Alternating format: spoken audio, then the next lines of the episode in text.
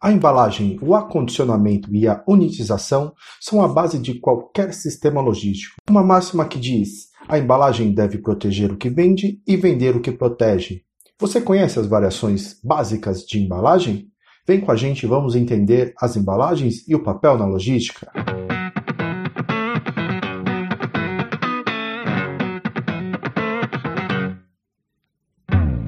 Logisticast, sua ferramenta para turbinar os conhecimentos sobre desenvolvimento de projetos e soluções em logística.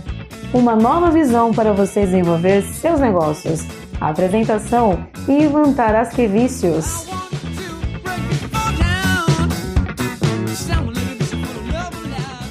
Agora sim, bom dia, boa tarde, boa noite, boa madrugada. Você está no Logisticast. Esse é o episódio de número 8. E hoje é dia de embalagem e unitização. Bom, começando aí com uma definição. A embalagem é um elemento ou um conjunto de elementos destinado a envolver, conter e proteger produtos durante sua movimentação, transporte, armazenagem, comercialização e consumo. Os tipos básicos de embalagem, nós temos primeiro as embalagens primárias, que são as embalagens que contêm o produto em si. Por exemplo, um, um, uma caixa de leite, uh, um pacote de sal, uma garrafa de refrigerante, de suco, enfim.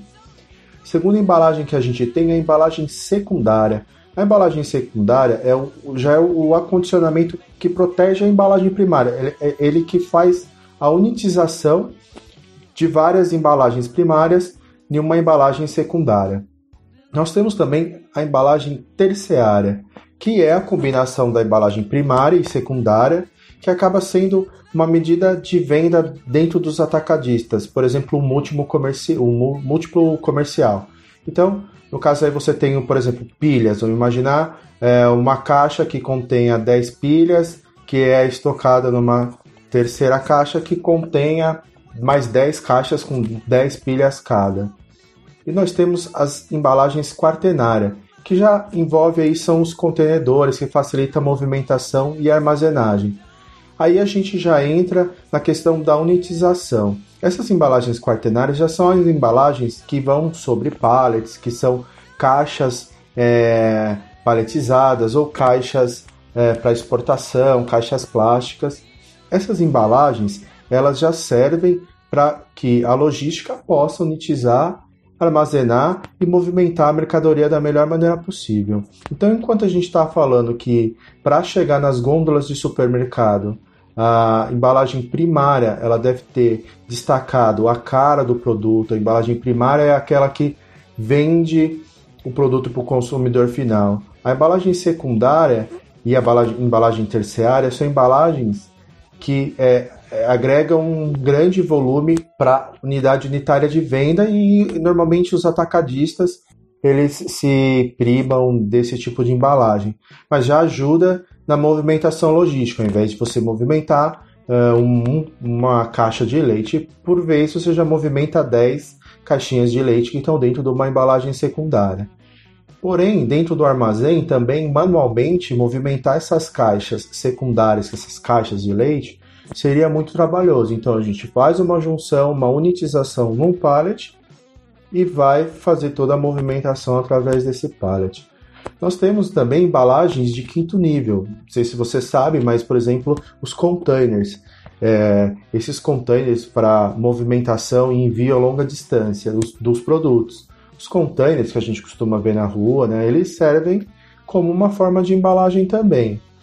E aí a gente tem a questão da embalagem unitária, que é de consumo. Nós temos embalagens expositoras, são embalagens que servem tanto para movimentação, mas quando chega na gôndola você destaca, abre, e ela também é um, um, um produto, ela se vende também.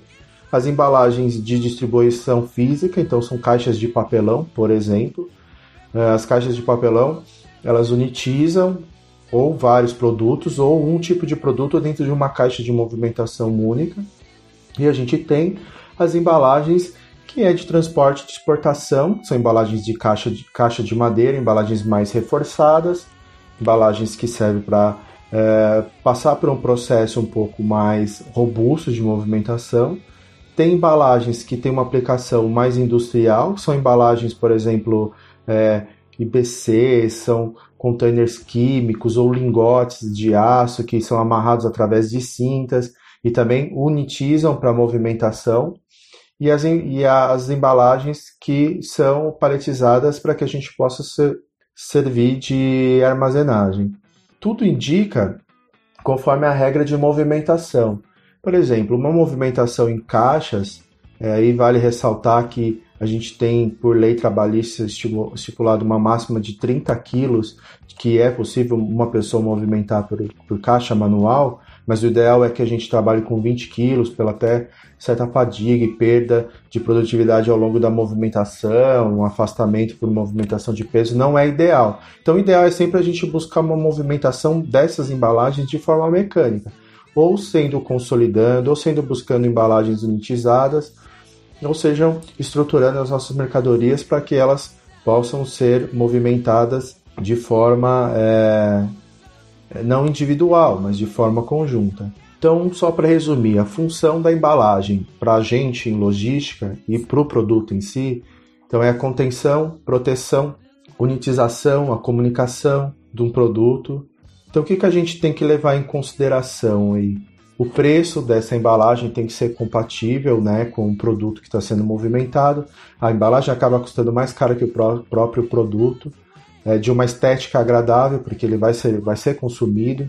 O nosso perfil de movimentação, a resistência a choques, a empilhamento, o tipo da embalagem se ela é mais leve, como é que eu vou acomodar, quais são as possibilidades de eu paletizar, de eu unitizar essas caixas, se é fácil ter uma identificação através de códigos de barras ou etiquetas, o, o modo de fechamento dessas caixas, se é adaptável ao produto, por exemplo, tem um produto que não cabe 10 por conta de um espaço de 1 milímetro, 1 centímetro. Então, tem que ser trabalhado junto com a engenharia de embalagem, engenharia de produto e a engenharia logística para definir a melhor embalagem que se otimize cada vez mais os processos de logística. E, enfim, tem que ter uma facilidade de você estocar elas vazias, né? desmontadas, para que você possa ter um aproveitamento do espaço enquanto elas estão vazias. É, esse, esse, é, esses objetivos eles têm que ser pensados é, antes do processo de você fabricar uma embalagem para um produto. Então, esse desenho de, de engenharia que está por trás disso tem que ser bem planejado, bem pensado, bem medido. Caixas de teste, pedir para as empresas de caixas de papelão, por exemplo, enviar testes, fazer testes de aplicação antes de, de comprar em larga escala. Então a gente tem sempre a caixa que ela tem o que é o objetivo da embalagem em si, né? Ela ajuda a reduzir o custo unitário do produto, ela ajuda a ter uma aceitação do produto pelo distribuidor, pelo cara que está lá vendendo, pelo atacadista. Ajuda então em si no aumento das vendas. Ela ajuda a preservar o produto, a gente entrar em novos mercados através das embalagens que a gente decide utilizar. Facilita o consumo e o uso do produto, atende às regulamentações governamentais, facilita o manuseio, estocagem e transporte dos produtos. Para a gente de logística, é isso que a gente está visualizando. Facilidade de manuseio, estocagem e transporte do produto, facilidade de movimentação e tudo isso, gente, é inerente à redução de custo. Não tem como uma coisa ser contrária à outra. Então, esses problemas típicos que a gente acaba encontrando nas embalagens. Custo, então pode representar 50% do custo do produto, a maioria assim não adiciona um valor ao produto, as embalagens secundárias, terciárias, as embalagens de é, unitização, a imagem da empresa, se a gente tiver uma má embalagem, é, a embalagem pode favorecer um, um, furto, um extravio das mercadorias e você não sabe o que está lá dentro. Então a gente pode favorecer que tenha um furto de, uma, de um, um item dentro da caixa e fechada novamente você não sabe, não tem como garantir. Então, pode provocar perdas, assim, em função do peso. Então, por exemplo, nas exportações, você tem um peso ou no transporte, e então você tem um peso que é, é agravado por conta da própria embalagem. As embalagens têm que ser de caixa de madeiras, as madeiras são pesadas, enfim, as pallets são pesadas.